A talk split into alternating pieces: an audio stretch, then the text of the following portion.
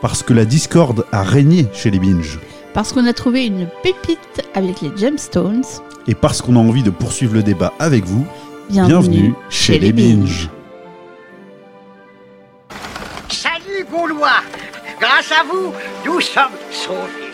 Oh, Qu'est-ce qui se passe ici? Oh, trop pas rien. Deux jeunes gens, deux cons? Non. Deux chevaliers, peu expérimentés, deux cons? Pour le cinéma, monsieur Leblanc, pour le grand écran. Pas pour la petite lucarne. Le vieux fusil Leray Bon film, ça. Le grand professionnel qui a du caca dans les yeux, je me marre. Il a pas arrêté de m'engueuler toute la journée, le grand professionnel. Attends, hein, on va pas commencer à s'engueuler Jean-Pierre, on vient juste d'être copains Toujours la même histoire, euh, je comprends rien, je sais rien, est-ce pas la peine de m'expliquer, lui il est trop con. Mais non, mais arrête avec ça, c'est pas vrai. C'est pas vrai? C'est abject C'est immonde Ça vous arrive jamais, par exemple, d'avoir envie de tuer quelqu'un? Pardon? Eh ben, mes cadets, eh ben, mes petits frères, ça commence bien. Et bonsoir Mrs. Binge Bonsoir Mr Binge. Ah j'ai une forme ce soir là, j'ai hâte qu'on parle de, de ciné, de films et ce soir en plus on a Une un petite programme... euh, pépite. Et oui, euh, absolument, comme on l'a indiqué euh, dans notre petite introduction. J'espère que vous avez apprécié le jeu de mots euh, qui me rend pas peu fier sur, euh, Ah, il y avait un jeu de mots Spider-Man. oui, vous savez très bien.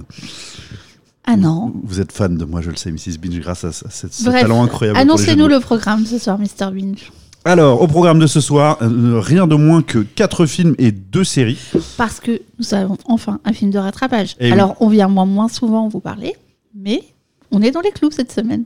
Et oui, on n'est pas dans le pâté, mais on a été au pâté justement, puisque c'est le pâté qui nous permettait de revoir ce film euh, dans les conditions de cinéma, ce qui était vraiment excellent, Génial. avec une petite introduction de Philippe Rouillet, pas piqué des hannetons, magnifique. C'était parfait. Alors, les trois euh, films euh, récents, on va dire, qu'on, euh, dont on va parler ce soir, il s'agit de Run, Rabbit Run, de Spider-Man Across the Spider-Verse et de Emily, criminelle malgré elle. On dirait vraiment le-. Emily the Criminal est beaucoup mieux le titre original. En termes de série, on va s'intéresser à la toute nouvelle saison de Black Mirror, même si on n'a pas tout vu encore, on en a vu quand même pas mal. Et surtout à une, euh, voilà, on vous, voilà, vous, allez voir, mais en tout cas, The Right House, euh, Gemstones. Si vous ne connaissez pas, je pense que vous avez envie de, de, de la voir après, euh, après notre euh, petit débat autour de, de ce film. Et enfin, donc la séance de rattrapage, rien de moins que Les Affranchis de Martin Scorsese. Martin Scorsese, évidemment. Euh, voilà, une pépite là aussi, évidemment, une- enfin un immense film, euh, voilà, dont on se fera un plaisir de parler euh, à la fin. Voilà pour ce qui s'agit pour euh, le programme de ce soir. Charmant programme. Merci Jean. Je m'en lasserai pas. On attaque tout de suite puisqu'on a un programme très chargé justement, Mrs Binge avec euh, vos célèbres pinges. Euh, bah allez-y, je vous en prie, euh, la, la place est à vous. Alors, euh, Run, Rabbit Run, j'ai envie de dire euh, Run Baby Run, mais non. Euh, c'est un film disponible actuellement sur Net- Netflix, estampillé film d'horreur, voire thriller psy- psychologique, de euh, Dana Reid avec Sarah Snook qui joue également dans Succession, qui joue euh, Siobhan, la fille, Siobhan. Chevron. Siobhan, oui, bah, Siobhan. Et Lily Lator qui joue une petite fille dans ce, dans ce film, parce que c'est une petite fille, tout simplement. Donc, euh, mon petit pinch, donc Sarah, est une mère célibataire euh, dont, on nous dit bien que la vie est pas folichonne. Hein, on vient de perdre son père, euh, voilà, ça peut l'air très, très très gai dans sa vie. A une petite fille de 7 ans qui s'appelle Mia. Et le jour de son anniversaire, Mia commence à changer d'attitude. Mais que se passe-t-il, Mr. Pinch Eh ben, il se passe plein de choses qu'on pouvait prévoir dès le Eh ben, début de ce film, justement, puisque euh, euh, pour parler sommairement de ce que j'en ai pensé, j'ai trouvé ça extrêmement prévisible, pas désagréable, honnêtement. Euh, plutôt bien interprété par Sarah Snook, hein, qui est une bonne actrice. c'est ça qui rend ça, qui rend ça, qui rend ce film pas désagréable. C'est l'interprétation de Sarah Snook et de la petite, la petite Mia Lily Lator. Ce qui rend, pour moi aussi, Lily a raison, du coup. Je je m'en vais loin. Allez, au revoir, salut rend- les gars. ce qui rend pour moi aussi euh, le, le film regardable, c'est euh, l'Australie. Alors, je j'ai pas une attirance forc- forcément Eh, mais en ce moment, un, on en parle Oui. pas mal, hein, l'air de rien. Oui, je oui. pense que Netflix a racheté. euh, non, c'était sur Netflix ou pas l'autre Non, je suis même pas sûr en plus. C'était sur Apple La- Laquelle? Pine Gap? Ouais, euh, Si, c'était Netflix aussi. c'est Netflix. Donc Netflix a dû racheter un Mais euh, catalogue ceci de. dit, Pine Gap, euh, ça faisait un moment que ça tournait, hein, c'est qu'on s'y était ouais, pas non, lancé. c'est vrai, c'est vrai, absolument.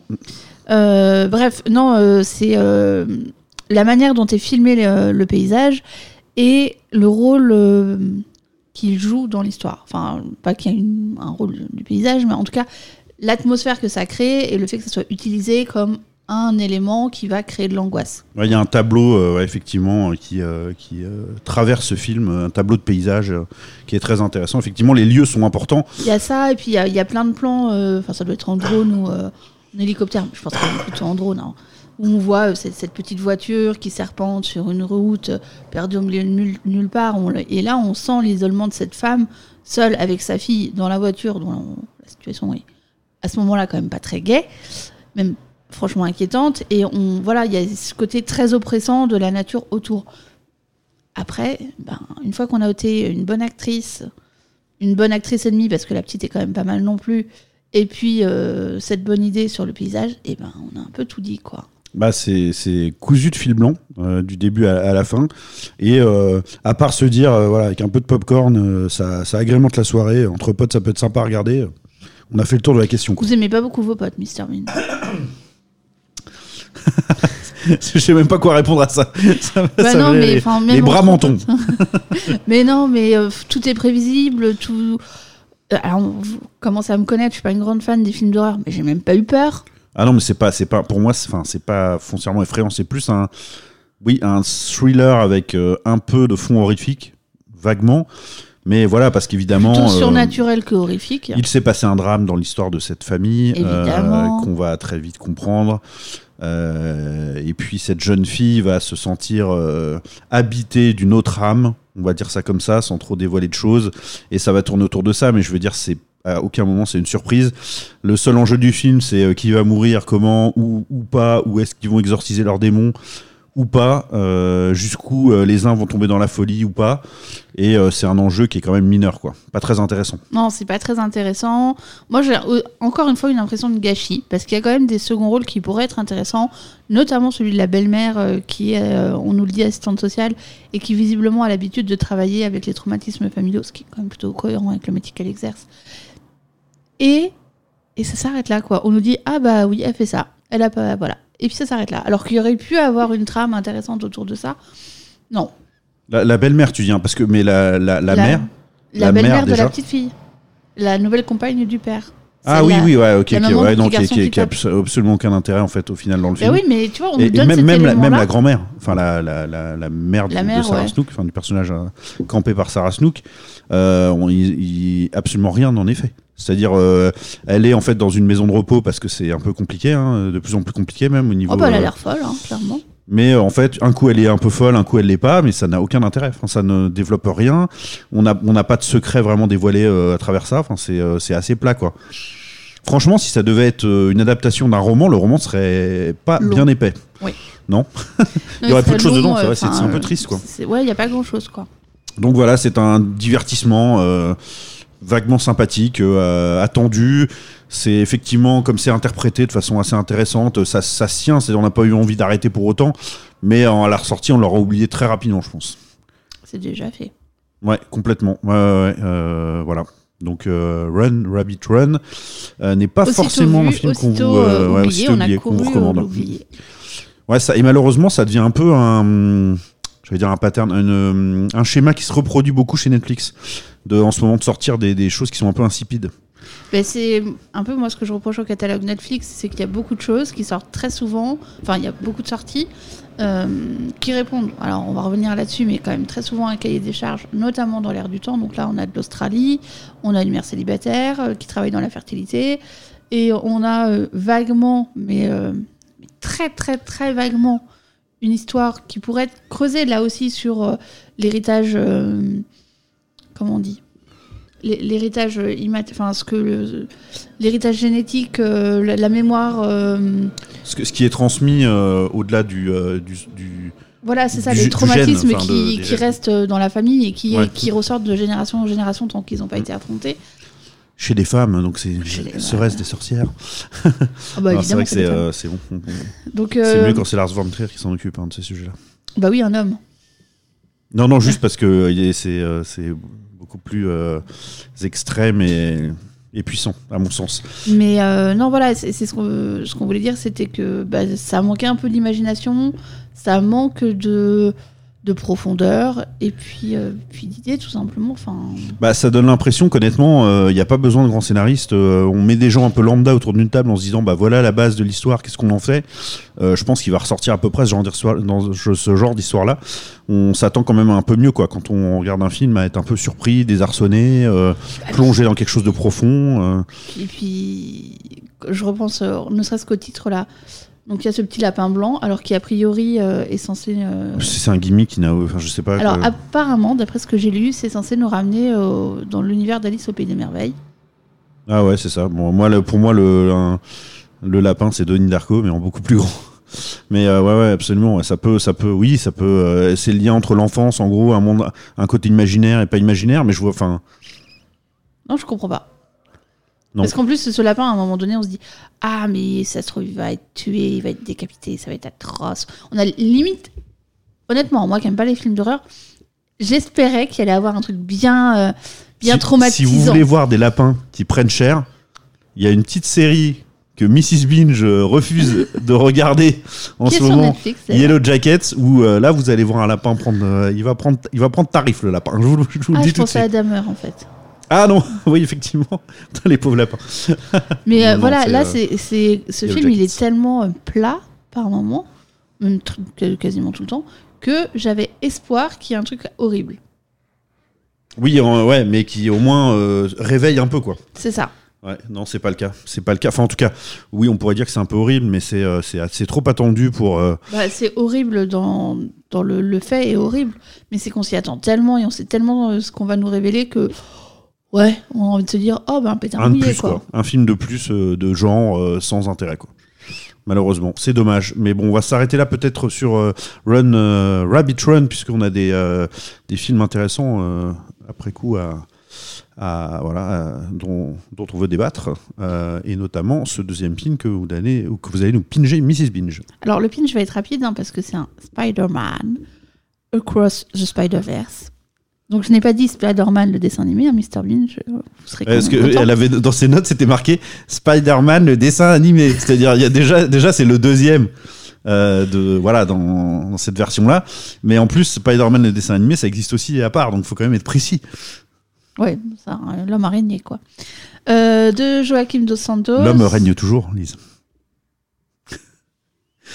pardon suite du pinch on oublie on coupera au montage non car j'aurai la flemme Il... Alors, moi, ce que j'ai noté, hein, parce que j'ai pas compris grand chose, parce qu'il y a encore une histoire de multivers. En gros, il y a un Spider-Man qui a un costume qui fait beaucoup rire les autres. Ça, j'avais compris. avec ses, euh, ses traînées euh, enfin son, son- oui parce qu'en fait il est très fier lui d'avoir un peu personnalisé son costume Voilà, mais ça fait rire tous les autres. euh, Et il pose à chaque fois la question de est-ce que tu saignes des aisselles Qu'est-ce voilà. qui t'arrive C'est Et un donc, running il, gag. il va de- d'univers en univers pour sauver le monde. En gros, c'est ça. Et il se bat contre des méchants. C'est ouais, c'est pas tant ça. Mais euh, je, je suis d'accord avec une chose, c'est que euh, fondamentalement l'histoire n'est pas passionnante. Moi, elle m'a pas agrippé non plus. Ah bah moi, pas du Euh, tout, elle m'a endormi. C'est plutôt, c'est par contre, c'est un choc esthétique euh, assez incroyable. Déjà, le premier avait été euh, une immense claque à, à ce niveau. Là, ça va encore euh, pas mal plus loin. Euh, moi, il y a des, ouais, il y a des, des choix, des partis pris, des prises de risques esthétiques qui m'ont bluffé. Et Alors- honnêtement, c'est pour ça que je sors le film de la, de la masse. Euh, non pas que l'écriture soit incroyable, non pas que l'histoire soit incroyable effectivement, non pas que la, la caractérisation, quoique il y aurait des choses à dire sur euh, Il y a des justement il y sorte a un peu des- des, des clichés de, de super-héros. Parce qu'en fait, il va, basiquement, il va se retrouver à un moment donné dans un multivers où il y aura plein de Spider-Man qui viennent de différents multivers. Il y a une espèce de zone où ils se retrouvent, en gros, c'est ça. Ouais. Et euh, dans cette zone, il y a d'autres Spider-Man, dont celui qui a un enfant. Alors, je sais pas comment il s'appelle, celui-là. Celui qui se promène tout le temps avec sa petite fille, euh, la mini euh, Spider-Man. Ah oui, oui, exact. Oui, oui, je, Eh ben, lui, moi, je trouve qu'il- voilà, il- il y a j'ai pas un- retenu tous. Il y aurait eu quelque chose d'intéressant. Enfin, voilà, ce personnage-là, je le trouvais plutôt intéressant. Le Spider-Man, c'était aussi un Spider-Man, hein, la fille. Oui, absolument, oui, oui, tout à fait. ouais. bah, voilà, il y avait deux trois personnages intéressants.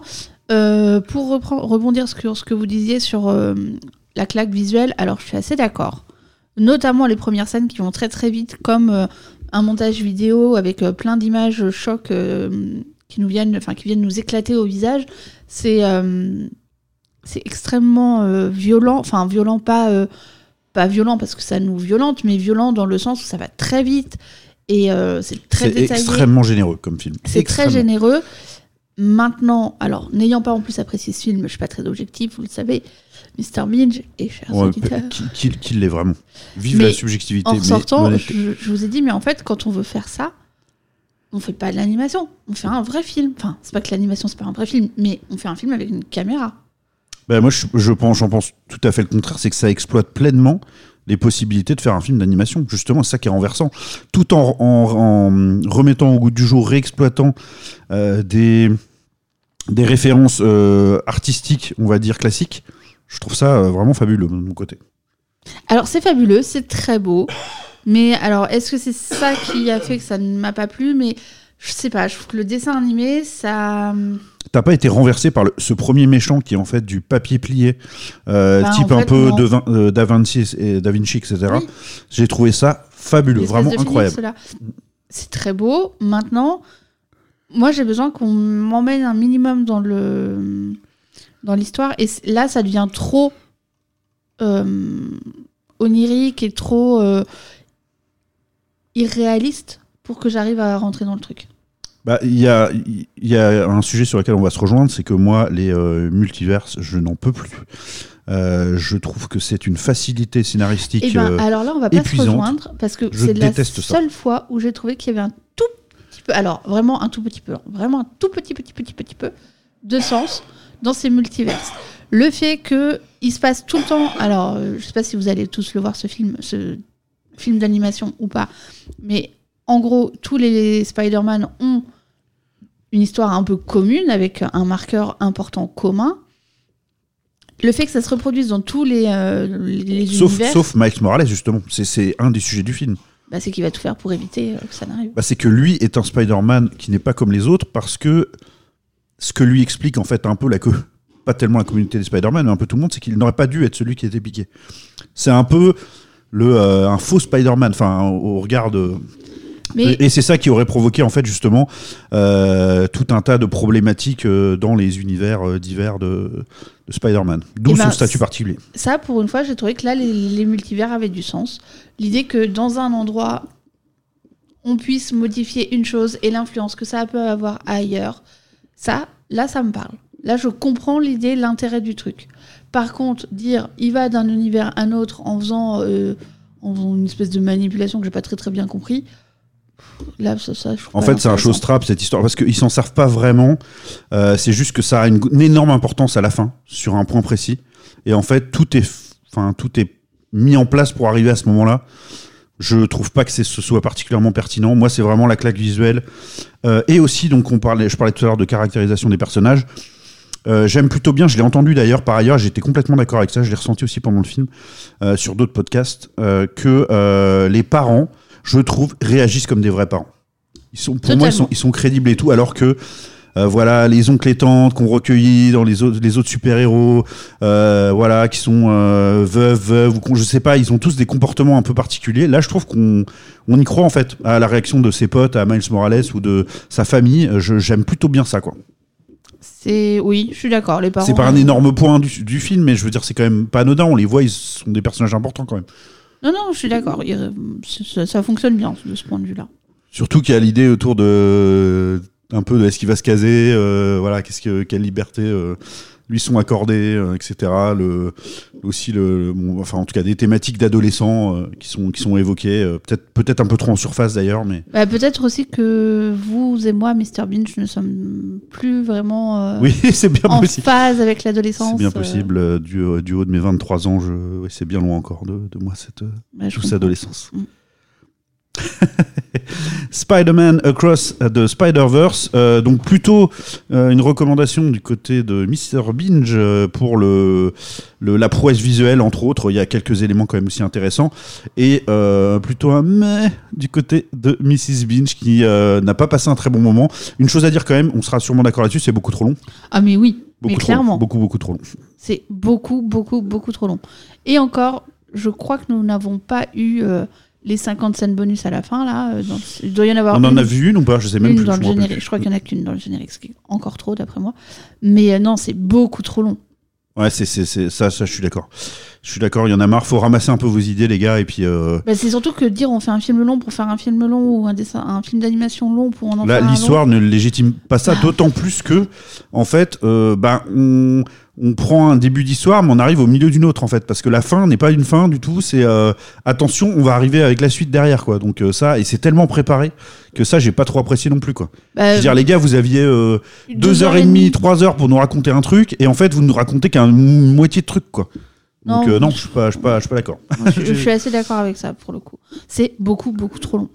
Ouais, beaucoup trop long. Moi, j'ai préféré le premier, euh, enfin le de celui de cette série de Miles Morales en, en animé. Euh, immense coup de chapeau à tous ceux qui ont travaillé sur le sur les dessins, etc. Parce que c'est quand même euh, fabuleux à ce niveau-là. Pour moi, en tout cas, c'est euh, ça mérite euh, à cela seul de se regarder. Après, euh, voilà, c'est pas c'est pas un chef-d'œuvre, c'est pas un des meilleurs films de super-héros. Ça va faire crier dans les chaumières, mais moi, j'ai préféré. les Gardiens de la Galaxie volume 3, par exemple, même s'il a aussi un certain nombre de défauts. Et si c'est difficile de les comparer aussi, quelque part, en tant que qu'œuvre. Mais bon, c'est des films de super-héros, hein, on est dans des blockbusters. euh, donc euh, voilà, moi c'est, euh, j'ai nettement préféré Les Gardiens de la Galaxie. Et le petit Rocket Raccoon. Et oui, et notamment l'arc narratif autour de Rocket Raccoon, qui est une des très belles histoires qu'on nous a racontées cette année. On passe-t-il à la suite, Mrs. Binge Et ben, on va passer à l'histoire d'Emily. Allez, on vous écoute. Alors, Emily, criminel malgré elle. Ou, dans le texte, Emily the Criminal, euh, de John Patton avec euh, Aubrey, Aubrey, je sais pas comment on dit, Aubrey, je crois, Plaza et euh, Euh, Aubrey Plaza, il me semble. comme Stéphane, mais Aubrey. Comme Martine, comme Martine surtout. Martine Aubry, non Vous l'aviez pas Bon, Non, voilà, c'est cadeau. Martin Plaza, bref. Beaucoup trop de fatigue ce soir. Et Théo Rossi, qui est visible actuellement sur Canal+, à la demande. Pas Théo Rossi, hein, le, le film. Bah, du coup, il est dans le film, du coup, aussi, il est sur Canal+. C'est vrai, c'est vrai. Mais on peut pas l'avoir à la demande, lui, par contre. Euh, c'est l'histoire d'une euh, jeune femme, une livreuse de, de plats préparés, de repas, qui est lourdement endettée pour avoir euh, réalisé ses études d'art, dont on nous explique qu'elle a quand même un passé, euh, tout au moins un petit casier. Bah, a priori, je crois pas que ce soit un gros spoil. hein. En fait, du coup, euh, elle faisait des études d'art, elle a fait de la merde. euh, elle a dû, du coup, euh, elle a passé du temps. Je sais pas si c'est en prison ou quoi, mais en tout cas, elle a dû pour. Si, si, elle était en prison. Voilà, je vous ai peut-être complètement Non, cassé votre les Désolé, Mrs. Bean, je suis nul. Je vous laisse, je me tais, je me coupe mon micro. Voilà, c'est fini. Ah, enfin, on se retrouve entre nous, les chers auditeurs. Bref, cette livreuse endettée se lance donc dans un trafic d'objets électroniques achetés grâce à une carte de crédit, euh, enfin, à plusieurs fausses cartes de crédit. Donc, elle, euh, elle trouve ce petit filon par un collègue qui lui dit euh, si tu veux te faire facilement 200 dollars, bah, appelle cette personne. Et puis, de fil en aiguille, elle se retrouve à acheter donc, première fois une télévision, puis une voiture, puis plein d'autres objets. Et elle trouve que cet argent facile est très intéressant et va se lancer elle-même dans la combine. Évidemment, ça va pas toujours très bien se passer. Alors déjà, basiquement, pour contextualiser, euh, on l'a vu parce que on regardait un peu ce qui était proposé par les plateformes. Il était mis- en avant par Netflix euh, comme euh, Non, c'était sur Canal. sur Canal comme étant dans les derniers films, pardon, oui, tout à fait. Non, non, c'était l'au- l'autre film, justement, tiens, ça me permet de dire ça, qui était mis en avant dans les films les plus regardés et qui ne valait pas forcément le coup. Donc celui-là a été mis en avant comme dans les derniers films Canal sortis, proposés en tout cas sur la, la plateforme. Et on, on y allait un peu. Un ouais, peu. on trempait le, le bout des- de l'orteil dans la piscine quoi, pour voir si l'eau était chaude. allait quoi. en se disant, il dure 1h32, on, il est tard, on est un peu fatigué. Pourquoi pas, Pourquoi mais pas? euh, pff, voilà. Et euh, au- vers le début du film, moi j'ai craint justement un peu le syndrome du film précédent dont on a parlé, c'est-à-dire que ça allait être un peu euh, plan-plan, enfin pas Spider-Man mais évidemment, mais le premier film, Run Rabbit Run, que ça allait être un peu plan-plan, un peu euh, déjà vu, un peu mou, et en fait euh, pas tant. Euh, ça doit tenir en partie au fait que Aubrey Plaza est aussi productrice de ce film. Bon, c'est de plus en plus courant hein, que les acteurs soient producteurs des films, mais elle s'y investit vraiment, euh, complètement du début à la fin. Elle s'y investit vraiment. Et puis, il y a plusieurs petits épisodes de semi-action. C'est pas du tout violent, c'est pas. voilà. Mais où elle. Il y a un petit twist dans son attitude qui fait qu'on se dit que, ben, si ça fonctionne, en fait, on y croit son histoire. Bah, J'aime bien justement parce qu'en fait on nous présente un être humain qui est euh, un peu euh, à, cheval entre, euh, entre deux voies un peu. qui voudrait bien quand même s'en sortir bien dans la vie, de la bonne façon probablement, mais voilà que le que comme un tout un chacun, le la vie peut avoir emmené en tout cas dans des dans des ruelles plus sombres euh, et qui, du fait de sa dette et tout, euh, a un boulet au pied, est en quête de liberté. Et malheureusement, qui, le chemin qui s'ouvre devant elle pour reconquérir cette liberté n'est pas le plus euh, lumineux, on va dire. Oui, et puis moi, ce que je vois, c'est surtout que c'est une jeune femme qui, euh, au tout départ du film, euh, subit un peu sa vie parce qu'elle galère euh, dans son job, elle galère, enfin, elle voit ses amis évoluer professionnellement et elle, elle est très la ramasse, euh, enchaîner les entretiens d'embauche qui se passent pas vraiment très très bien. Ouais, c'est la scène d'ouverture du film d'ailleurs, c'est un choix. Bah, intéressant qui parce qui que qui je ça plante très vite le décor. puis on voit bien aussi le mépris, ouais, une espèce de petit mépris qu'elle se prend dans, dans la figure à chaque fois et, euh, et ce qu'elle en ressent et tout ça. Donc on la voit un peu voilà euh, bien mise à mal. Et puis il va y avoir à deux ou trois reprises dans le film des moments où elle va se euh, se rebeller, euh, elle va dire Ouais, bah, brise les chaînes, ouais. euh, stop euh, d'être une victime. Alors euh, elle reste euh, voilà une, une criminelle euh, qui va se rebeller contre des gens qui sont aussi euh, criminels, enfin plus. Je sais pas s'il y a une échelle plus ou moins criminelle, parce qu'un criminel qui attaque un autre criminel est plus criminel que le premier, je sais pas. Ou alors Euh, au contraire, est-ce qu'il est plus moral je, je sais pas du c'est- tout. Il n'y a pas de loi, hein, je pense. Mais en tout cas, euh, voilà, c'est- il y a aussi ça, ce côté, euh, bah je Bah, c'est- que stop elle- à l'injustice quoi. Bah, elle- parce que en fait, ce qui est intéressant, c'est que c'est une petite main dans la vie, dans les, dans le tra- dans les travaux qu'elle fait. C'est-à-dire, elle n'a pas un poste hiérarchique, elle est euh, tout le Ah, temps à la, à merci des décisions euh, autour d'elle. Et puis Et en fait, à la dans- merci, on nous le montre à un moment donné, hein, parce qu'il y a eu un événement qui fait qu'elle n'a pas livré un repas et euh, son, son manager, un peu, lui dit Ah bah euh, toi, t'es prestataire, euh, ben écoute, euh, je t'enlève. Ça, c'est intéressant, d'ailleurs, aussi. Du, euh, du planning, et puis si t'es pas content, bah tant pis pour toi. C'est vraiment une pincée de réalisme parce que voilà, Uber, euh, etc., les statuts d'auto-entrepreneur et tout, c'est tout con. Hein. Ça, ça dure pas longtemps, mais j'ai bien aimé cette petite euh, touche quand même sociale, de, de visée sociale sur euh, qui, voilà, ne, ça donne pas de leçons, c'est pas, mais quand même c'est intéressant. Moi, non, et puis il y a ce moment-là, puis il y a le moment aussi, elle passe l'entretien d'embauche dans la même boîte que sa copine, où euh, bah, sa Ouais, copine, euh, ouais. elle lui en mettait un peu plein la vue avec euh, ouais j'ai mon super job et je pars en vacances je pars en, en reportage au Portugal et puis on découvre bah, que la copine au final elle est quand même stagiaire pendant six mois sans être payée quoi donc Ah, elle est encore dans ce statut. Tu vois, j'ai même pas tilté ça. Moi, je Bah, pensais en qu'elle était, elle, plus dans ce stade-là.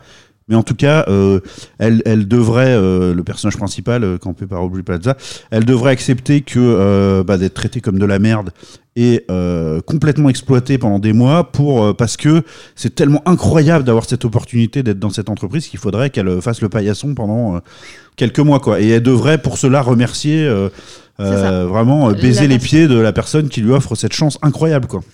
Et c'est bon de voir sa réaction, sa rébellion, et on, a, on est de son côté à 100%. Quoi. tellement tellement elle est- c'est bien qu'elle enfin voilà c'est un des moments où elle se rebelle et, euh, et non, ça mais il y a un propos juste. social. Pour moi, il y a un vrai po- propos social dans ce film qui est inattendu. Moi, je m'y attendais zéro. Je pensais que ça allait être un film autour, autour de l'action, des péripéties d'action. Mais il y a vraiment ce contexte-là qui est très intéressant. Puis il y a aussi un contexte de euh, d'héritage familial, de, euh, de, de- une histoire générationnelle du côté de, du, Du- du second personnage oui. principal, hein, qui s'appelle Youssef, ça dans le film Youssef qui, qui- dont l'acteur est une vraie décou- découverte, belle découverte pour moi. En tout cas, je c'est trouve pas vu. Youssef ou Kadil Non, non, c'est Youssef, le Kadil, personnage principal. Ouais. Qui, euh, lui, aussi, est quelque part un peu à son image à elle, euh, pris dans un système où euh, bah, ses qualités humaines sont un peu une faiblesse et, et, et qui est un peu dénigré, en fait, euh, dans son rôle, même Oui. s'il n'a pas l'air de l'être au départ. hein. on a l'impression que c'est quelqu'un qui est. euh, Non, au départ, on nous le présente comme un peu le meneur, un peu euh, voilà le gars qui décide, qui, euh, qui, a, qui a de la prestance, qui, qui a du charisme, de la tchatch, euh, qui parle, qui mais, mais, représente. mais doucement quand même, avec une, aussi une forme de fragilité, de, il, il essaie d'un peu de s'excuser parfois. Enfin, il y a, il y a- il y a- justement, Non, il le joue bien, puis- je trouve. Moi, j'aime bien ça. Et puis ouais, enfin, c'est quand même un petit bandit, un petit voyou ce qu'on nous présente. Mais malgré ça, il a quand même un côté hyper. euh, Il est hyper très attaché au bien-être de, des, des gens qui l'e- qui l'exploitent dans le cadre Mais ça, ouais, mais c'est tout bête. Mais bah, tu veux que je vienne te mettre de la glace sur le. Sur le visage, ouais. sur parce le visage. pris ouais, coup, Bah, on s'attend pas. Enfin, c'est pas quelque chose qu'on nous montre en fréquemment dans un film que un, un trafiquant va proposer à un de ses collaborateurs de lui mettre de la glace sur Non, c'est super intéressant. Et c'est aussi comment ces deux, euh, ces deux personnes exploitées, à leur manière, vont un peu unir leur, euh, leur force à un moment donné pour euh, faire bouger les lignes, quoi. Euh, donc après, jusqu'où haha, C'est quand même la là, aussi, il y a de la subtilité dans la fin du film, je trouve. Euh, en tout cas, une, un choix, un parti pris qui m'intéresse beaucoup. Euh, donc on va pas vous dévoiler tout ça, mais euh, vous pouvez aller Mais vraiment, euh, ouais, vraiment le les yeux vu. fermés, enfin les yeux ouverts parce que ce serait, ce serait con les yeux fermés. Mais vous pouvez aller franchement regarder euh, ce, ce film. Euh, ne voilà, ne vous attardez pas sur le nom, le titre du film français qui est vraiment calamiteux. Non, parce que Émilie Malgré. euh, c'est horrible. On dirait le nom d'un roman à deux balles là. C'est Oui, c'est ça, on dirait un arlequin en fait. Quand j'ai vu le vrai titre à la fin, j'ai dit mais non, sérieux, ils auraient pas pu mettre ça directement. Ne traduisez pas quoi. Si, enfin, les gens vont comprendre en France. Hein, euh, Oui, puis en de plus, criminal, c'est pas très compliqué quoi. C'est ça. Je veux dire, c'est pas un mot euh, tout Exactement. transparent quoi. Mais c'est chouette, il faut, euh, ouais, allez-y, euh, profiter de, de, de ce contenu-là si vous avez accès à Canal+. Euh, et puis, euh, et puis, et puis voilà, tout simplement, ça c'était une, une belle surprise et probablement, en tout cas, le film qui nous a mis d'accord positivement sur les trois films euh, de ce soir, c'est celui-ci et largement.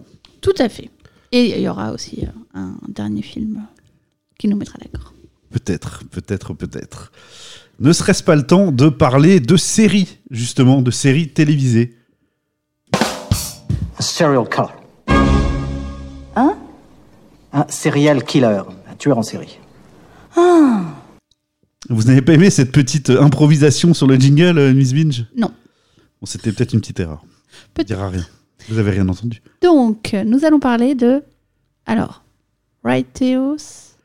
Ah, Gemstone. The Righteous Gemstones Ah là là, quel plaisir J'avais tellement hâte qu'on en parle. En fait, je crois que c'était le, euh, le, le- voilà, ce, ce qui me rendait tant en joie, c'est de vous, partager cette découverte. Euh, pour nous, c'est un vrai petit bonheur en ce moment d'enchaîner les épisodes. À vous, Mrs. Binge Alors, j'ai j'ai beaucoup de mal à dire le, le titre. hein. Moi, je dis les Gemstones parce que le Righteous, je le tiens pas bien.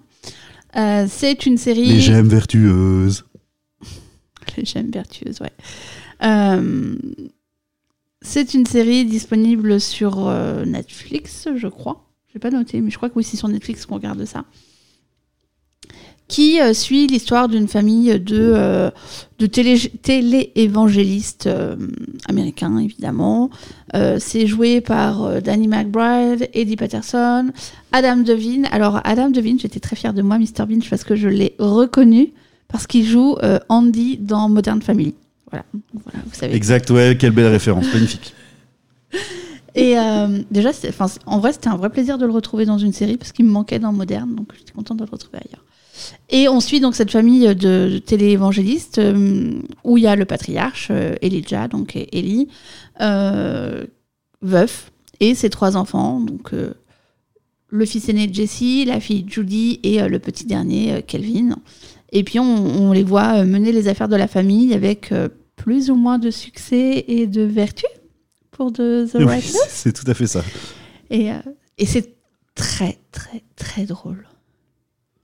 Écoute, j'ai un doute sur le. euh, je suis pas certain que ce soit sur Netflix. Je suis Mais en j'ai train un doute d'essayer de aussi, vérifier. je sais plus sur... Ou alors c'est sur... App- A priori, on peut le regarder sur OCS, donc sur Canal. Donc, est-ce que c'est. euh, je, sais, je ne sais plus. de C'est une série HBO. Donc, euh, HBO, c'est. C'est Canal, théoriquement. peut- Ça Ou doit être Canal. ouais. Warner Oh, je sais plus. Ou Bref. alors, c'est euh, Canal qui maintenant a non, Apple. c'est euh, Prime Video. C'est sur Prime, ouais. C'est sur Prime. C'est c'est fort possiblement sur Prime. Donc euh, voilà, ouais, c'était important quand même. Euh, quelle, quelle petite merveille, quelle petite merveille de drôlerie. euh, de... Déjà, c'est un univers qu'on connaît pas. Et, euh, oui, les dans lequel on s'éclate, quoi. Alors, c'est pas du tout religieux dans le sens où on va pas nous faire une vie de Jésus et allez-y, quoi. Hormis des Alléluia et des Amen une fois de temps en temps. euh, Ah non, c'est la version télé-shopping de, de la religion. c'est ça, c'est la version télé-shopping. Et puis, comme on est de l'autre côté du décor, on a la version télé-shopping, mais télé-losing un peu quand même. hein, euh.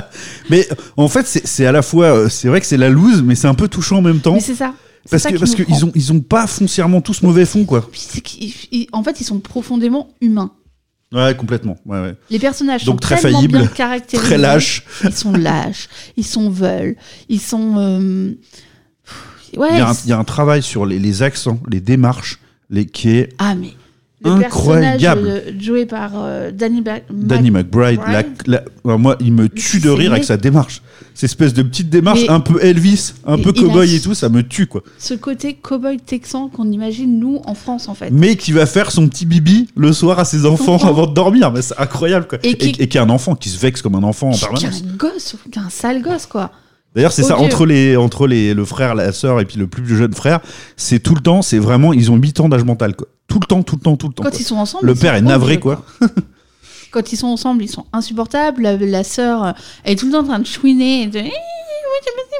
On reconnaît pas mon talent, on me laisse jamais rien faire. Je te tire les cheveux. Elle s'est mise avec un espèce de loser qui s'appelle BJ. Donc euh, voilà. c'est quand même aussi assez incroyable ça. Et, euh, et, et, et en même temps. Qui est complètement soumis d'ailleurs, ce mec. Ah oui, non, mais c'est un- ouais, une vraie serpillière. D'ailleurs, il, il essaye de comprendre ce qu'elle veut lui faire dire pour dire la bonne chose en se plantant régulièrement. Tout le temps. Complètement, en se faisant humilier par le reste de la famille. Mais bon, c'est en permanence. Il y a en plus le beau-frère qui est qui apparaît à un moment donné, qui est une Ah, le- catastrophe Alors, le frère absolue. de la, la, la femme décédée d'Elijah, donc Emily, comme il nous la présente, euh, avait l'air d'être. Enfin, cette meuf, ça avait l'air d'être une espèce de star, mais une enfant star des années 50, vous savez, qui, qui chante et qui danse des chansons. euh, Ouais, mais je, je, pense qu'elle était quand même le. euh, Le ciment de la famille. Exactement, exactement ça, le ciment de la famille. Et on, on perçoit aussi tout le, le voilà les fêlures de cette famille euh, après ça, que le père qui avait qui accompagnait en fait cette réussite et qui était là est obligé de tenir toute la famille derrière. C'est Oui, et puis il y a quelque chose de touchant dans la dévotion euh, d'Elijah à Emily. Enfin, il va lui parler régulièrement sur euh, son hôtel qu'il lui a consacré, ce qui est quand même très bizarre pour un, un évangéliste. On va pas revenir sur le veau d'or, mais bon, quand même. Euh, Ouais, il y a quelque chose de touchant là-dedans. On le voit se débattre avec ses trois enfants insupportables. On a l'impression de voir des triplés de 3 ans, alors que il y en a un, il a pas moins de 50 quand même. Il y a plein de personnages qui sont super attachants et intéressants. Il y a le le meilleur ami du plus jeune fils Oh là là, kiff. qui est incroyable. C'est un un Un ancien sataniste. junkie sataniste repenti, mais c'est euh, qui est complètement euh, apathique, hébété tout le temps. On a l'impression qu'il est tout le temps au dernier stade de la dépression. Ouais, ou alors à moitié, à moitié ça et à moitié les limite les yogis en Inde euh, qui sont perchés euh, total quoi. C'est on sait pas, on, on sait pas peut-être qu'il il est, il est voilà, il s'est perché tellement haut que c'est fini, on pourra plus Je crois jamais le retrouver. redescendra plus là. Mais ce personnage est génial. Après, il y a aussi évidemment les euh, les pasteurs locaux qui voient l'arrivée de euh, du bah comme d'un supermarché en fait, c'est ça qui est hyper intéressant. D'ailleurs, ils en implantent Dans une église dans un supermarché. Il y a voilà, c'est pas subtil, mais la série ne l'est pas, elle ne veut pas l'être. Mais on tourne aussi autour de ça, autour de la marchandisation de la croyance et tout. Et c'est et oui et de la veulerie et de la, la lâcheté de l'être humain. Mais c'est c'est bien joué, c'est marrant de ouf. Euh, c'est voilà, je sais pas. Moi, je me suis éclaté. Je trouve que c'est une série qui est formidable à regarder sans se prendre la tête justement. Vous savez, Mrs Binge, que euh, régulièrement, je, je, je suis un peu, un peu prise de tête. Euh, mais là, c'est une série à regarder sans se prendre la tête et en vraiment se marrant avec euh, voilà. Et ce qui est trop bien, c'est qu'il y a cool. trois saisons qu'on en est même pas à la moitié. Si on en a la moitié de la première, près, bon, ouais. on a encore quelques beaux moments de rire euh, devant nous. Ah ouais, franchement, c'est un tel. dé- En fait, on a failli, euh, par erreur, enfin de ma faute d'ailleurs, commencer la par la troisième saison parce que c'est celle qui était vendue. Oui. Mais heureusement, on a, on a repris du début. Heureusement, Mrs. Et euh, c'est- honnêtement, c'est une série dont, alors après, on n'écoute pas tout. Enfin voilà, euh, on n'est pas omniscient évidemment. Moi, je n'avais jamais, jamais entendu, parler. parler. de cette série. Ouais, je jamais, sais pas comment on est jamais. tombé dessus. Euh, en fouillant, bah, c'est les catalogues HBO qui a été récupéré en même temps que. Bah oui, c'est ça. Que euh, quand Amazon a récupéré aussi la série sur euh, Game of Thrones. Hmm. Donc ils ont récupéré le reste du catalogue HBO en même temps, dont ce petit bijou, euh, voilà, de Righteous Gemstones. Jetez-vous dessus, vous allez vous régaler. ça me fait penser, alors euh, c'est pas du tout la même ambiance, mais ça ça m'y a quand même fait penser à la série qui s'appelle euh, Big Love, qui se passe dans une communauté mormone. Amish, mormone. Et j'ai trouvé aussi ça intéressant, le fait qu'on nous ramène à une partie. euh, parce que malgré tout, nous de France, euh, ça nous fait Ouais, rire. non, hein. c'est une culture américaine. C'est ça. euh, ouais, nous, euh, nous, Français, les téléévangélistes, honnêtement, moi je regarde ça, j'ai l'impression de regarder le Muppet Show. Quoi. Ah, c'est clair, c'est clair. Mais clair. ça nous montre aussi le poids que ça a dans ce pays-là, l'importance, le- l'emprise, et puis la puissance de cette famille. Ah ouais, quoi. non, c'est clair, c'est affolant.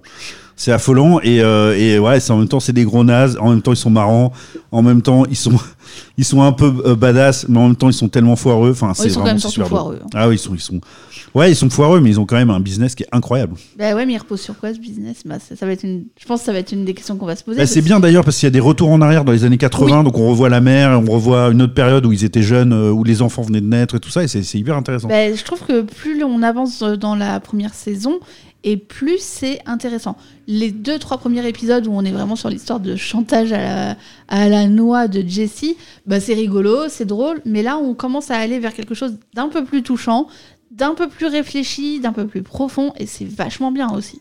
Ouais, c'est ça, ça joue sur plusieurs euh, niveaux de voilà de, de, de comédie, de pas de drame franchement, mais quand même on, se marre toujours. Mais c'est bien foutu, c'est quand même bien réalisé, c'est extrêmement bien joué.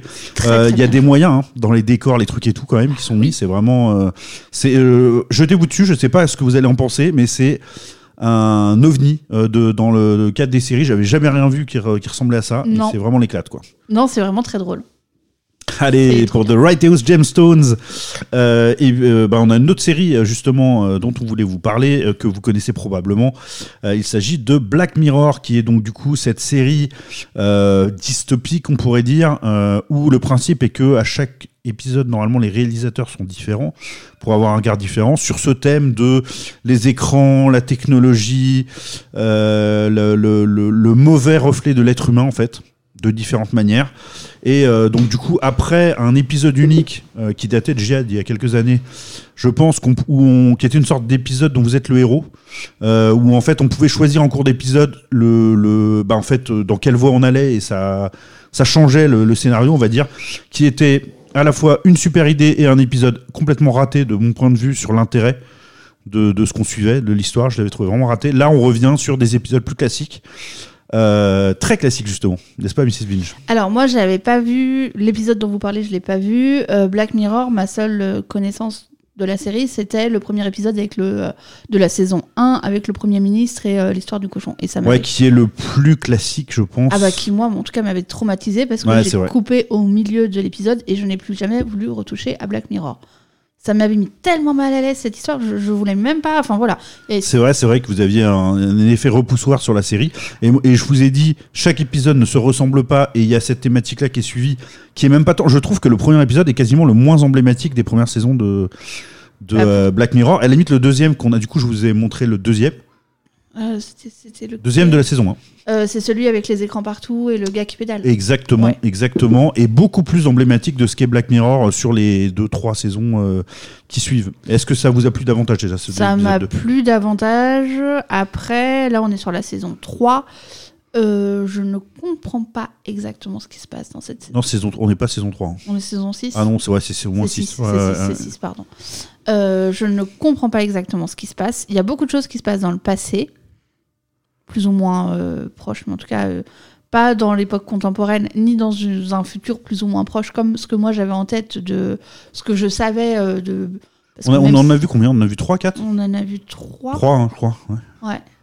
Est-ce qu'on peut faire rapidement un une micro-phrase sur chaque épisode En gros, le, le Alors, pinch de chaque? Alors, j'ai pas préparé de pinch, je suis désolée, mais Ouais, on de va le faire mémoire. de tête. Il y a euh, celui qu'on a vu, euh, Maisie Daisy, là, avec l'actrice euh, qui se tra- transforme en loup-garou. Exact, ça c'était le premier. Oh là c'est un, gros, gros, énorme spoil là. Mais bon, ça y est, au moins je vois lequel c'est. On Donc, a euh, vu celui avec la fait, euh, petite vendeuse dans les On vous années... dira pas dans quel ordre. Donc vous allez imaginer que chaque- dans, dans chaque épisode ça peut. Ah On non, a- oui, non. Oui, On a vu celui avec la petite Ouais, exact, vendeuse ça, je euh, vois. dans le magasin de Et le chaussures. premier qu'on avait vu, c'était euh, la série. En fait, c'est sur Netflix. Enfin, c'est c'est un, un, Oui. un quasi Netflix où en fait quelqu'un regarde une série sur Netflix qui parle de sa vie à, à- à Elle. elle-même, euh, narrée le jour même. Euh, et il y a un espèce d'effet comme ça, euh, des Bah, boîtes dans les boîtes dans les boîtes. Il y là. a un, Euh, effet, comme on dit, euh, mise en abîme. Ouais, mais c'est très bien, bien joué. Mise en abîme. C'est un épisode mise en abîme de Netflix sur Netflix avec quelqu'un qui, regarde bien- Netflix. Ce qui est quand même... Ça, j'ai trouvé ça cool. Ouais, pour moi, c'est le plus intéressant, parce Ouais, qu'il y a quand clairement. même une sacrée autocritique du système. Ouais, c'est surprenant d'ailleurs parce que euh, c'est euh, ouais, et, et Claire, Fi- enfin Claire Fix. Euh, clairement, Netflix est, euh, est- enfin, est pointé du doigt parce que le truc, il a les, les mêmes codes couleurs, il a le même. ah oui, oui logo, complètement, ouais, Ça s'en cache zéro, zéro quoi. C'est pas. pas- je sais plus comment ça s'appelle je sais le plus nom comment du- ça s'appelle, Streamwiz, je, je- sais Ouais. plus. Mais en tout cas, ils ont eux-mêmes teasé la série en, en, en- justement en, communiquant sur ce nom de, pseudo Netflix euh, Bandwidth, je ne me rappelle comment ça s'appelle, peu importe. Euh, ça doit être bande passante en anglais ou je sais pas un truc dans ce genre-là. Et, euh, effectivement, ouais, c'est intéressant comme exercice. Vous allez probablement lire toutes les lignes des contrats que vous signez avec les différents prestataires après cet épisode.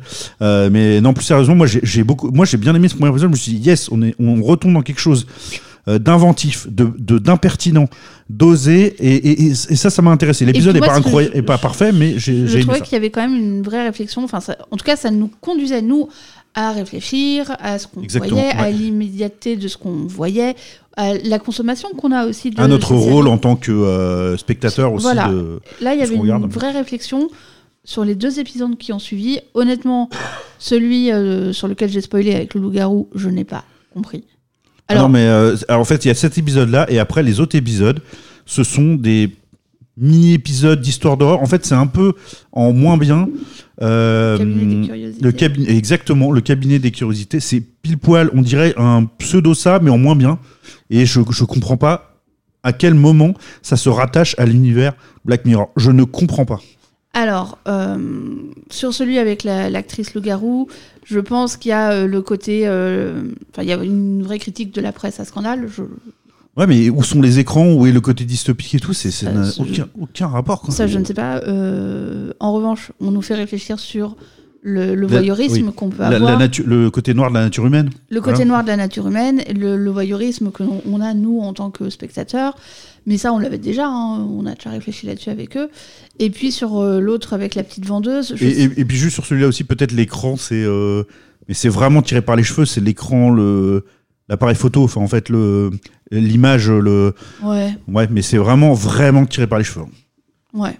En plus ça se passe au début des années 2000, enfin vraiment là je, je comprends pas trop quoi. Non, moi non plus. je- pour moi, j'ai pas l'impression de regarder Black Mirror. Je comprends pas euh, quelle est la logique de cette saison. Et euh, le troisième que nous avons vu, donc avec la petite vendeuse euh, de, de chaussures, je pense.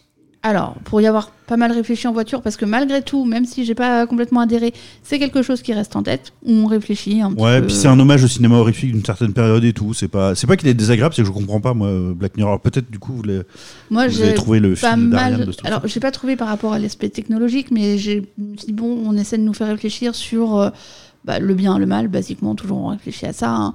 mais aussi sur euh, notamment euh, les personnages impactés par ce qui arrive à cette jeune femme, euh, l'iné- l'inéluctabilité de certains événements, et puis. euh, C'est un, peu- c'est un peu parce que confronté, parce qu'en gros, elle a un choix à faire sur qui doit mourir pour euh, pas spoiler plus que ça. Et euh, bah c'est ça, c'est ce que vous dites, c'est que l'enjeu est là de d'évaluer qui mériterait ou pas de mourir. Bah oui, et moi je me dis, il y a quand même une critique du système peut-être politique. Alors peut-être parce que moi je rapproche ça euh, de la situation euh, politique en France à l'heure H, donc le, euh, le euh, 6 juillet euh, 2023. Mais euh, je- je- notamment sur la dernière victime qu'elle va, elle va choisir, il y a un côté, ben, dans tous les cas, ça, ça, va, être, ça va mal se passer. Enfin, Bah c'est la Enfin, la la- quasiment la seule où elle a aucune hésitation. c'est la seule où elle n'a aucune hé- hésitation. Euh, Pas parce qu'en en gros c'est euh, bah, c'est comme si on vous dit euh, bah, est-ce que vous tuez ce mec dans la rue qui a été quand même un gros connard ou est-ce que vous voulez tuer Hitler quoi? C'est à peu près ça quoi l'enjeu quoi. Ben, justement, non, parce qu'il n'est pas présenté comme Hitler. Nous, on le voit comme Ah, ça à on en son discutera si vous, si vous avez vu cet épisode, discutez-en avec moi, mais pour moi, il est clairement, euh, il est clairement représenté comme Hitler, comme, comme un futur potentiel Hitler. Oui, c'est ça. Il est représenté comme potentiellement va devenir Hitler. Et on sait Oui, très bien. oui, oui, oui. Parce que le sous-titre, c'est que. Enfin, le sous-texte plutôt de ce personnage, c'est. euh, bah, c'est un. Ce qu'on en voit dans le présent, c'est un, un, c'est un arriviste euh, C'est un homme politique arriviste au, pro- qui. au programme adap- adaptatif pour Mais- séduire les foules, quoi. Mais euh, il y a plein de petits éléments de la, enfin, du- des scènes, par exemple des regards qui sont lancés à un moment donné, très précis, suivant une phrase qu'il dit. Et là, on sent bien que la visée, elle est quand même extrêmement raciste, voire. euh, Ah, c'est beaucoup sous le manteau quand même. hein. Oui, mais nous, en tant que spectateurs, on le voit, et puis on le voit avec le regard de cette petite vendeuse qui est d'origine indienne, donc il le prend systématiquement contre elle. Bah, au départ, elle est un peu captivée euh, au tout départ. Je Quand elle l'entend parler en premier, elle est, elle est attirée. Enfin, il y a quelque chose qui se passe chez, chez elle qui fait qu'elle a un- envie d'écouter. euh, Ouais, ce- elle écoute, mais elle écoute. Enfin, je, je revois la scène, elle est un peu à l'écart de la foule quand même. Elle regarde ça, les bras croisés.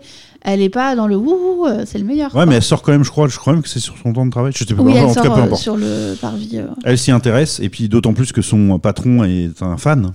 Donc, un euh, fan. voilà. Et puis oui, oui, il y a ça aussi. Il y a la- la- le côté insidieux des idées que cette- ce personnage politique diffuse, qui va complètement changer la vie de cette femme parce que euh, elle était reconnue, enfin reconnue, non.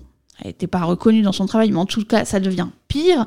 On va la mettre à l'écart des autres lorsqu'elle mange et tout ça. Et donc, je pense que peut-être Oui, c'est à ça ouais. qu'on essaie de nous faire réfléchir. Mais c'est vrai, mais c'est vrai, c'est vrai qu'en fait, c'est un épisode qui grandit un peu en nous. C'est juste que, what the fuck, Black Mirror quel, enfin, quel, est le, quel est le fil conducteur de tout ça, quoi Alors oui, parce que Mr. Binge a passé les trois épisodes qu'on a regardés à dire mais elle est où la technologie Mais elle est où la technologie Mais elle est où la technologie? Bah pour moi c'était un aspect essentiel de les écrans, la technologie. Enfin, je vous en montrerai d'autres et vous comprendrez euh, euh, quel est mon regard sur sur tout ça. Mais en tout cas, que dire? Bah on n'a pas vu le reste des épisodes, donc euh, on on regardera probablement quand même le reste pour pour voir dans quel sens ça va. Ouais, Mais à part le que- premier qui pour moi est pile poil dans le la thématique en tout cas, les autres, bah le deuxième est quand même pas pas Ah, pour moi, le deuxième, c'est celui qui est le plus incompréhensible. vraiment pas très intéressant. Enfin pas du tout intéressant. Et le troisième l'est plus qu'il n'en a l'air. C'est vrai, je suis d'accord avec vous. Ouais. ouais, ouais. Pour moi, Black. Alors vous, vous aviez vraiment en tête l'aspect technologie.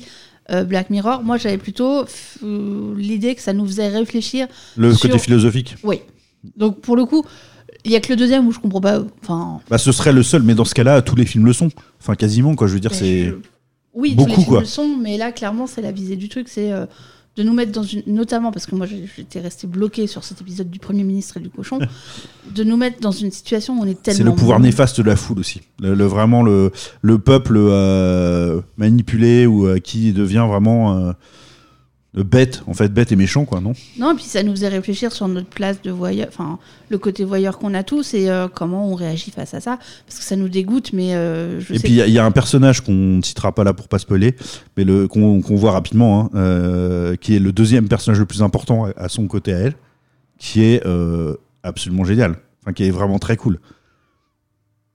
Là, vous êtes revenu sur la petite vendeuse de chaussures. Oui, oui, absolument. Ouais, ouais, sur le, D'accord. désolé, sur le, oui, le troisième épisode qu'on a vu, euh, Oui. celui, celui qui est euh, aussi un hommage à un film d'horreur d'une certaine période. aussi. Néanmoins. Et donc, euh, du coup, ce personnage. vraiment- Alors attendez, comment ça C'est un hommage à un film d'horreur? Oui, un style, parce qu'on voit le, le style de d'écriture, la façon dont c'est filmé, les couleurs. le- C'est un hommage à un certain type de film d'horreur d'une d'une Ah, époque. Je croyais que vous étiez en train de dire que Bonnet M c'était un film d'horreur. Non, non, Bonnet M, c'est un espoir. voilà, sur ces considérations musicales, nous allons passer à notre film de rattrapage. Allez, ah oui, il faut que je retrouve le jingle, ça fait tellement longtemps qu'on l'a pas fait. Non, Alors, il y a une chance sur deux pour que je me plante, mais allez, je tente. Vu Je l'avais pas vu. Qui a vu Vera? Vu? Yes, je me suis pas trompé, je suis content, je suis fier de moi. Bravo, Euh, oui, un film de rattrapage. Enfin, mais quel film de rattrapage avec euh, les affranchis de Martin Scorsese euh, Eh ben, moi j'ai été persuadé de l'avoir vu, mais non, en fait, je l'avais pas vu. Moi, je l'avais pas vu et, euh, et je remercie, et comme dirait les Jamestones, je bénis le pâté de Tours de nous Je l'avoir. bénis le pâté, arrête-toi là, c'est très, c'est très bien, c'est très français. Le cinéma pâté de Tours Nord de nous l'avoir proposé dans le cadre des 100 ans de la Warner parce que, mais quel pied ça a été d'y aller voir Ah, ce c'était film. magique, c'était incroyable. C'était trop bien. Vraiment, revoyez les affranchis, revoyez Allez, les un pinch quand même, même si vous écran. l'avez pas vu, si vous êtes fan de cinéma, vous l'avez probablement déjà vu, mais un pinch rapide de, euh, des affranchis. Film de gangster, film de mafia, New York. Euh, on commence à la fin des années 50, au milieu des années 50, je sais plus si c'est 53 ou 58. Et on suit le parcours d'un jeune euh, italo Irlandais. euh, irlandais, donc qui est italien par sa mère et irlandais par son père, qui s'appelle Henry Mills, et qui, euh, clairement l'école c'est pas son truc, va euh, gravir les échelons de l'organisation qui s'appelle la mafia. et, et on le voit graviter là-dedans, on le voit interagir avec, avec sa femme, avec ses copains, collègues, on voit le microcosme que c'était. Et, mais c'est passionnant, c'est intéressant. Les dialogues sont savoureux, c'est bien filmé, Les c'est audacieux. personnages c'est- sont géniaux. C'est basé sur un, Un- oui, oui, c'est un roman. un roman, euh, enfin sur un livre. Oui, non, non, sur, sur un livre qui, qui dépeint, euh, d'après de réels témoignages, la façon dont fonctionnait la mafia de l'intérieur, qui avait fasciné Scorsese. Qui avait et, qui, dit, euh, et- et, du coup, qui a co-écrit avec Avec le, le rédacteur de ce bouquin. Donc, qui est, je, je sais plus, on va retrouver le nom forcément puisqu'il est co. Nicolas Pileggi. Nicolas Pileggi, ouais, c'est ça. Et donc, euh, Scorsese avait dit qu'il voulait plus faire de films de gangsters. Et après avoir lu ce livre de, de Pileggi, l'a fait. Et ça lui a donné envie d'en faire d'autres. Et, et les On affranchis, comprend, ouais, on comprend. bien. Ouais, carrément, ça donne envie de lire le bouquin, honnêtement. Ça donne envie de lire le bouquin. Et euh, je disais, à- je conseillais à Mr. Pinge, Binge pardon, de lire également un livre de Tonino Benacquista qui s'appelle Malavita et qui, je pense, est très clairement la vie après la fin du film de, du personnage d'Henry Mills. Ouais, c'est ça. Puis moi, ça me rappelait, euh, ça, évoquait plein de choses, Euh, comme si la suite en fait de, des affranchis, bon, c'est euh, faut le voir autrement un peu, hein, mais c'est une série qui s'appelle Lillehammer où c'est un voilà un gangster obligé de s'exiler parce que il a il a donné donné ses copains de la mafia et qui se retrouve qui doit choisir et qui euh, choisit la ville de Lillehammer parce qu'il y a eu les JO et qui se retrouve euh, bah, au milieu d'un contexte où il a rien à foutre là quoi. C'est un mafieux lui donc euh, c'est assez drôle. C'est une bonne petite série aussi mais bon pour les affranchis on parle d'un monument. D'un monument, mais il faut parler des acteurs les acteurs sont incroyables. Le personnage de Ray Liotta, enfin il est d'Henry Mills joué par Ray Liotta, il a une espèce de douceur, un côté très angélique et juvénile, et à un moment donné, il va se mettre à taper comme une brute sanguinaire et euh, ouais puis là, on, on- il nous accompagne tout le film puisqu'en fait on a une voix off oui, euh, qui est la sienne Qui est la euh, sienne. qui est quasiment tout le temps la sienne mais je crois qu'à un moment donné c'est pas lui non, à un moment donné, il y a la voix ça. de sa femme. Voilà, c'est ça. Exactement. qui nous accompagne, nous, en plus à ce niveau-là. Donc, on est ouais, dans ses souliers à lui. Ouais, ça permet d'être encore plus en immersion euh, dans cette histoire. Et euh, ben, on a envie d'être euh, un mafieux avec eux. En fait, on a envie de faire partie de leur En vie. tout cas, il y en a un, on a envie d'être plutôt son copain que pas son copain, quoique, en tout cas, de s'en éloigner. Ouais, mais, euh, mais au-delà de ça. C'est euh, Joe Pesci hein, qui, qui joue le rôle d'un espèce de grand malade euh, qui est à la fois très drôle et hyper violent. Il y a une espèce de tendresse pour ces mafieux. Il y a une compréhension de ce qu'ils sont intrinsèquement, de leur manière d'être, de ce qui les construit, qui fait qu'on a envie d'être avec eux et euh, on leur pardonne le fait d'être en dehors des clous. Ouais, surtout qu'il y, a, euh, bah, il y a un espèce de code, quoi. Ce que j'allais Enfin, dire, il y a un code de l'honneur aussi qui fait que ben on laisse pas tomber les copains, euh, on les soutient, euh, on prend sa peine et, euh, et on est content de la faire parce que Ça, cette scène est une des plus réjouissantes du film. C'est vraiment le, le, le pauvre Henry Mills qui se retrouve à se faire choper, qui du coup est contrit. Il pense qu'il va se faire défoncer par, par les mafieux parce qu'il a merdé, il, a pas, il, a, il s'est fait prendre, quoi. Et en fait, ils l'attendent, c'est une ovation. euh, bravo petit, euh, ça y est, c'est ta Ça y est, première condamnation, euh, t'es vraiment bienvenue parmi nous, quoi. bienvenue parmi nous et tu ne nous as pas balancé. Ouais, c'est ça. Tu n'as Et rien dit. Il lui a dit, t'as compris toi-même les codes les plus importants et, et on, on verra par la suite que ça, ce sera pas forcément euh, comme ça jusqu'au bout. Mais en tout cas, Oui. c'est très intéressant. Effectivement, euh, avec aussi, bah, malheureusement, euh, les excès, hein, la drogue, les femmes, la violence. euh, Ben, on voit ça aussi. euh, alors oui, la drogue, les femmes, euh, les excès, mais on voit aussi l'arrivée de. on, voit un petit basculement de la société de des mafieux qui géraient leur quartier pour protéger, éviter que des bandes rivales viennent embêter leurs petits commerçants, à un trafic au grand banditisme. On passe Ouais. Mm. sur euh, le trafic. ils essaient de, faire des coups de plus en plus gros, ouais. Oui, mais ils faisaient des coups de plus en plus gros, mais ils avaient encore en tête l'idée qu'ils prenaient de l'argent, mais ils faisaient pas de mal aux gens, en fait. Enfin, s'ils tuaient à droite et à gauche. C'est pas Robin des Bois parce que. Encore qu'il y a un petit côté comme ça parce qu'ils font vivre énormément de gens autour de ça quand même. Et puis, il y a, il y a quand même. Mais eux ben, se servent largement au premier quand même. les- eux se servent. Mais euh, s'il y a une famille dans le besoin, euh, parce que. euh, parce que je sais pas, euh, le père est, euh, a eu un accident et ils peuvent plus manger, ben ils vont donner un coup de main, quoi. Ouais, il y a de, de Niro est incroyable aussi dedans. euh, C'est c'est vraiment le casting est fou. Et ce qui est très drôle, alors aucun rapport à parté, pardon. Je vous ai parlé du film de Benacquista, il a été adapté au cinéma. Du euh, livre de Ben Acquista oui. qui a été adapté, ouais. L'adaptation cinématographique est une calamité. Vraiment, ne vous Qui s'appelle infligez- pareil, Malavita. Ça, Je crois que ça s'appelle pareil. Et De Niro joue le personnage qui, pour moi, correspond à Henry Mills. Ok, ah ouais, intéressant effectivement. Ouais, ok. Bref, voilà, à parté. Euh, Mais y a, y a- j'a- j'adore tout ce passage où, euh, en fait, il leur a dit c'est un coup tellement énorme, euh, vraiment, euh, sous-marins, les gars, quoi. Enfin, il leur avait Oui, dit. Faites-vous tout petit. Évidemment, les autres flambeurs, les, cognos, qu'est-ce qu'ils font Ils achètent Mais une bagnole que- rose, une machin, parce que c'est des cognos, quoi. Mais parce que ils ont le même côté que les gemstones en fait. Ils, Ils, veulent sont- régaler, quoi. Voilà. Ils veulent régaler, puis ils veulent que ça se voit parce que bah, ils veulent que ça. Ils sont un peu beaufs sur les bords. Enfin, je sais pas. Il y a une sorte de tendresse et on ressent la tendresse pour eux. Ouais, ouais, complètement. Il y a. C'est ouais, c'est c'est très drôle aussi avec Joe Pesci, toutes les scènes où on sait pas si il est en train de rigoler, s'il est sérieux, si voilà, c'est le gars qu'il faut euh, il faut se foutre de lui euh, si on est capable de l'assumer, mais pas trop loin quoi. Son personnage est absolument génial aussi, incontrôlable. Et euh, c'est aussi intéressant de voir bah, tous- ces codes, notamment le fait que, bah, évidemment, si on n'est pas d'ascendance italienne euh, à 100%, euh, on ne peut pas accéder à- au statut de parrain. Quoi. Oui, c'est ça. Donc ça aura son importance dans le film aussi. Puisqu'on comprend que Henry Mills, en fait, aurait Mm. dû ou pu s'il avait été, mais sauf que non, ça, son identité de départ ne, ça, ne le permettait ne pas. lui permettra pas. On voit aussi pourquoi il, il- il accepte cet état des faits. Il sait qu'il ne sera jamais un Don, mais euh, qu'il sera jamais nommé. Mais il y a une espèce de, fraternité, euh, tout au moins de camaraderie poussée à l'extrême, quand euh, un de ses copains, euh, on annonce à un de ses copains qui va être nommé. Ouais, ils sont sincèrement euh, ils sont très heureux. ouais. comme si c'est eux qui allaient l'être parce que c'est leur pote, parce qu'ils ont grandi ensemble. Même si c'est le plus cramé. hein. c'est le plus cramé, mais c'est le seul qui est italien euh, Ouais, c'est ça. sur plusieurs générations et des deux côtés. Et euh, et il y a- voilà, il y a ce- cette espèce d'amitié euh, très profonde de. Bah, c'est aussi une histoire de ça, complètement, hein, d'amitié ou trahi à un moment donné, mais très intense à un autre. Ouais, C'est ça.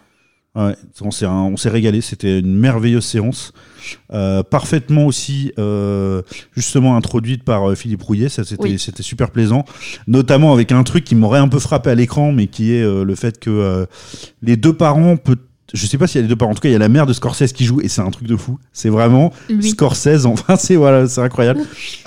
Ça, c'est une petite anecdote super sympa aussi, enfin anecdote en tout cas, et- qui, est, qui est super intéressante. Et euh, ça a été, euh, ça a été une vraie belle expérience de cinéma. Faut en faire plus souvent comme ça. Euh, honnêtement, il y a plein de, il y a plein de bonnes idées derrière ça. Euh, parfois, pour être très honnête, hein, je vais le dire sans problème, puisqu'on a d'affiliation avec personne.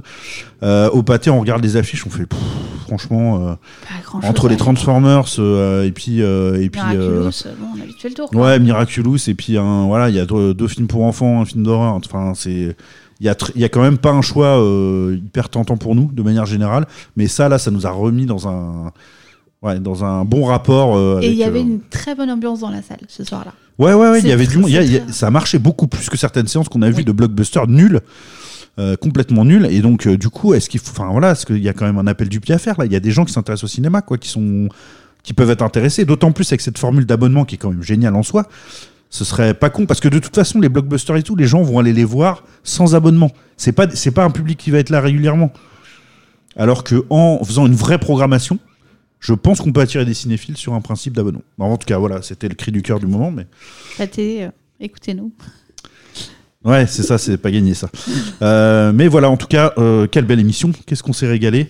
Euh, on dépasse les, une- les une heure d'émission. Ça faisait longtemps, mais en même temps, on avait beaucoup de choses à vous présenter. On a, on vous a parlé de trois films, deux séries et d'un film de rattrapage.